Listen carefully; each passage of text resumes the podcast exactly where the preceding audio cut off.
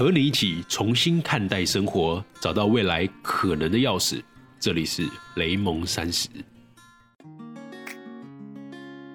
Hello，我是雷蒙。你上个礼拜天，也就是五月三十日的晚上，在做些什么呢？可能有人去敦南成品去看成品的最后一页，但我其实是在家里面看五月天的线上演唱会，因为他们那天是二零二零年的五月之约，突然好想见到你的线上演唱会。五月天的阿信有说啊，二零二零年是充满改变的一年，但五月天想要永远维持不改变的事情，也就是开演唱会。所以，我今天这一集想要跟大家聊聊关于五月天。毕竟，这个乐团的音乐啊，是从我国小时期就一直陪着我长大到现在的。但为什么想要谈五月天呢？因为我发现啊，其实有一群觉醒派的人蛮讨厌五月天的。他们批评啊，五月天他们到了四十岁还在装年轻，写的歌还是在谈梦想、讲人生，非常的鸡汤，很恶心这样。但我却有一个不太一样的想法，因为我认为我们是需要这些内容的。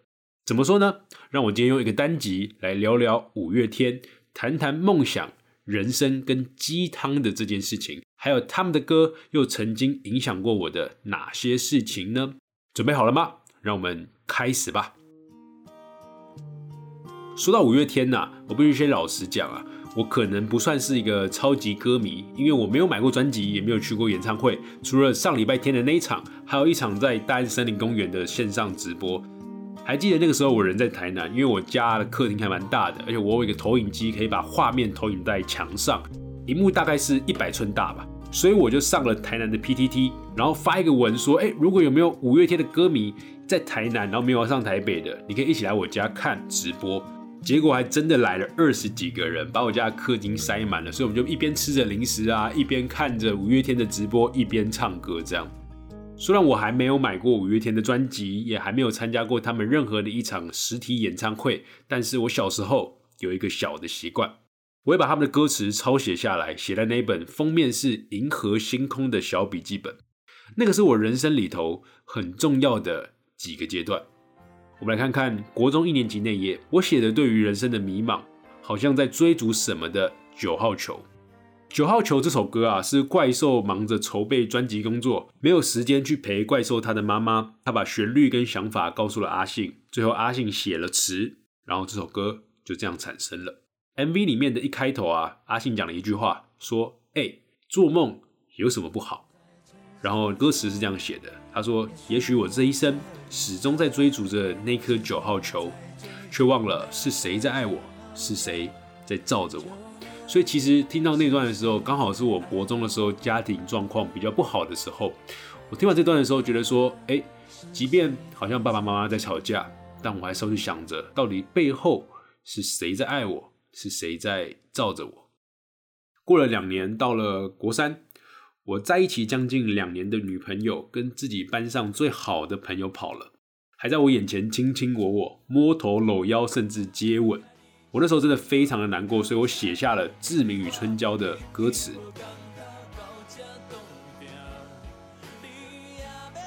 这是一首抒情摇滚，我觉得比普通的情歌。更有一种呐喊跟洒脱的感觉，比较不会让自己陷入那个黑洞里面，而且还可以随着鼓声把自己不断的打醒，不要让自己掉进那个受伤或难过的漩涡之中。要从国中毕业了，然后我写下了《知足》跟《孙悟空》这两首歌。我还记得在离开教室的最后一刻，我们班的同学还给我放了《知足》的歌，让我整个哭得稀里哗啦的。我那时候写的歌词是。终于，你身影消失在人海尽头，才发现笑着哭最痛。至于孙悟空的地方啊，虽然说它是一个听起来感觉比较开心的，但我觉得它的最后一句话其实非常的走心。他是说，如果能有一天再一次重返光荣，记得找我，我的好朋友。接下来到了高中的阶段，很巧的，我考上了五月天的母校师大附中。我还记得在高中开学的那一年啊，是我高中里头最快乐的一年，因为我遇上一群能够玩、能够分享、能够互相帮助彼此的伙伴。所以笔记的那页里面啊，我抄下了《乐色车》的歌词：有你，我才会孤单；有你的陪伴，我才有靠山。如果你不开心，我是你的热色车，我每天可以听你的心声。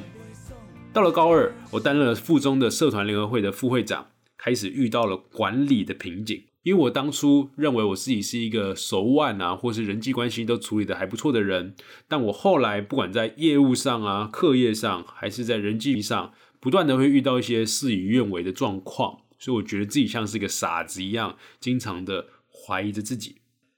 那个时候，我反复听了《憨人》这首歌，有了上百次吧，因为那首歌会给我一种继续坚持、有动力的感觉。这首歌的最后啊，会有一个不断的啦啦啦。在这种拉拉拉的过程啊，我会一直感觉到有一种坚持下去的相信。到了高中的最后了，因为每天都在准备大学的学测，所以我必须和改变我许多的女朋友分手。我那个时候的女朋友啊，比我小一岁，她是我的学妹，但是她非常非常的成熟，就连我的英文基底其实也是她教我的，因为我一开始的英文并不好。然后他的英文非常非常的好，所以我们就会一起做一些英文的练习啊，或是一些 conversation 做口说。那个时候啊，我没有办法播出时间陪他，因为我要准备我的考试嘛。然后他也遇到了一个对他很好的学弟，所以我们最后就沟通了一下，就和平分手了。但我依然心里非常非常的不舍，毕竟有点被盗账号的感觉。所以那个时候我觉得很难过的时候，我就每天听着《牙关》跟《时光机》。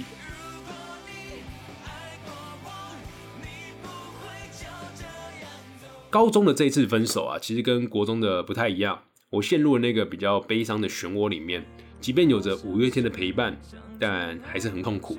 我还记得啊，那个第二次的北部的模拟考试啊，我还因此从六十五积分掉到了五十四积分啊。但痛苦就是一种成长吧。到了大学啊，我才渐渐听懂了《倔强》这首歌的意涵：逆风的方向更适合飞翔，不怕千万人阻挡，只怕自己投降。当然了，还有干杯的人生，因为那些一幕幕的细节啊，却才有了现在的我。这个 MV 不只是歌词、音乐啊，还有那些画面，它让我意识到，原来成长就是这样吧。当下的苦啊，虽然会很不舒服、很痛，或者是很干，但是你回头来看啊，它就会变成一幕幕会让人会心一笑的细节。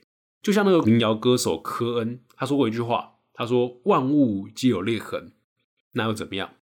因为裂痕，那是光照进来的地方。干杯的 MV 里头啊，就是在师大附中拍摄的，里面有熟悉的翻墙的画面呐，还是旧楼里面那个像哈利波特的复古厕所，或者是在学校的抽屉里面藏着各式各样的漫画。学校阶段的画面呢，让我特别的怀念。干杯的 MV 的后半段，它只是拍出了社会的各种画面，不管从结婚生子啊、买房啊、开双 B 啊、去打高尔夫球啊、打麻将啊等等等等。可是这些其实不能说是社会的各种画面。我看完了这个 MV 一遍遍之后，我才意识到它其实是一个主流成就的各种画面。所以我开始思考，从师大附中到成功大学，这个处于社会的主流路线的我，但却有着一颗非主流脑袋的我，听到这首温暖、轻松又有画面的歌，我开始怀疑了：这真的是我当初想要的人生吗？所以回到最初啊，我发现我自己其实并不想要这种一眼就能看到终点的人生，也清楚自己没有办法掌控结局，没有办法一杆就进球。既然如此啊，那我就只好活在当下，多去试错，探索自己的热情，还有删除自己的幻想。我不知道我会走到哪里，但我知道我能够把每个手上的责任还有热情做好。这其实就像是《后青春的诗》那首歌里面中间的口白吧。他说到：“剩下一天一天的正在灿烂，然后呢？”一起走吧。最后啊，到我大三那一年，我因为受到了经济的压力啊，开始疯狂的工作挣钱。但不知道怎么了，我开始没有再抄写五月天的歌词了。我大概是到大三那年就开始断掉了，就这个习惯就没了。可能就像大家讲的一样吧，就是从入世到厌世。我从我过去喜欢看一些鸡汤的影片，慢慢的转为去看一些毒鸡汤，就是一些讽刺的文字这样。人生与梦想也似乎被现实给取代了。就像我前阵子在脸书上有分享一则动态，不知道大家有没有看到？关于我们人生大概的路径，就是从正向入世到厌世，再入世，再到正向这样的路径啊。我用了几个故事来呈现。那这个贴文我放在我 blog 的文稿里面，如果你想看的话，我可以建议去看看，说不定你跟我的路径是蛮像的。那个时候的我啊，大概就是到了厌世的阶段。而这个时候的路啊，非常的可怕，它就像是一个流沙一样，你一不小心就会陷进去，而且会越陷越深，然后对这个世界开始失去希望，开始失望，然后把自己关在一个铁屋子里面，你嘴上可能就喊着“人间不值得”，然后你就渐渐的成为了一个愤世嫉俗的人，就像我当初一样。所以我大概能够理解啊，为什么会有一群所谓的觉醒派的人。他们很讨厌五月天，他们会批评他们到了四十岁还在装年轻，讨厌他们还在谈梦想、讲人生，一直不断的去谈那些鸡汤跟很恶的一些歌词。但我其实很想替五月天说几句话。第一，我认为鸡汤并没有不好，但不知道为什么在中文世界里面啊，这个词好像是变成一个贬义的词。在西方国家，激励讲师这个职业可是大有人在的。因为大家都有这个需求，而且会有这样子的供给。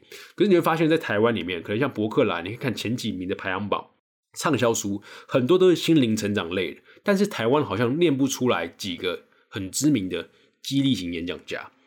因为我发现，在中文世界里面，好像没有所谓的激励演讲家，因为他只要一出来就被大家说啊，你这个鸡汤啊，鸡汤王，然后就被大家骂掉了。所以我自己认为啊，我们心中的深处还是很需要这种内容的。因为在生活中啊，本人就有一些很讨厌的事情，有一些裂痕。但如果有些方法能够让我早日的看到那个光芒，让我重新的去踏出，让我重新的找到我对生活热情的渴望，那我觉得都是个好方法。五月天的歌啊，或者是真诚的对待、善待自己，不去煽动仇恨，这些对我来说都是个好方法。第二，我觉得怨天尤人跟愤世嫉俗啊，我更喜欢前者。五月天的歌啊，他其实并不是没有抱怨的。你就看很多歌词还是有抱怨社会的现况啊，抱怨我现在过得不快乐啊，抱怨我现在遇到了一些很挫折的事情。但是他们很坚决，就是不去愤世嫉俗。他们的歌告诉我们要问自己，为什么自己还达不到那样的目标，而不是指着别的鼻子去责怪别人凭什么。这个内容其实在我的 EP 十八，也是单集第十八节时候有讲到。如果你有兴趣的话，也可以再去听听看。但有些人呢，他则是选择了愤世嫉俗，因为他不只是抱怨，还把自己的情绪宣泄出来，透过情绪勒索的方式去煽动其他人一起去攻击某人某事。我本来很不能接受这样的状况啊，但是我现在渐渐能够理解了，因为这就是他们的生活体验，而且体验之后创造出来的需求，这不是一种过错，但就只是一种选择。好的方法我们去学习，不适合的方法我们欣赏。真的够了。举个例子啊，如果你最近有在看台湾 podcast 的总排行榜，你有发现啊，最近 podcast 又出现许多的超新星了，也就是一些新的出来的，马上排到前三名或前五名这样。不过啊，总排行榜的前几名其实都有一种共同的特性，如果你有仔细观察的话，你应该发现都是偏生活类的闲聊居多，甚至有些还会去嘲讽时事。但这个也是一个生活体验上的需求，是种选择。我当然很羡慕他们能够在排行榜上有前几名。我也很想上去，但我知道哪些事情适合我去做，那我就去观察、去学习、去尝试，让自己更好。但更重要的是，我必须知道哪些事情不适合我去做，那我就欣赏就好。所以今天这一集，透过五月天加上我自己的一些小故事，可能没有什么太大的主轴，我想跟大家聊聊关于鸡汤、关于谈梦想这件事情。我必须帮五月天说几句话，因为我真的很谢谢五月天，他给过我的疯狂世界。让顽固的我开始拥抱温柔，知道什么是知足。即便卡在了生存以上、生活以下的鸿沟里面，还能够放肆的去做憨人的梦，相信自己总有一天能够出头天，然后找到自己的那颗九号球。说到这边，我真的很想很想去唱歌。我想我最近应该要去约一下我们联盟三十的盟友们，找一个周末，我们一起去唱歌吧。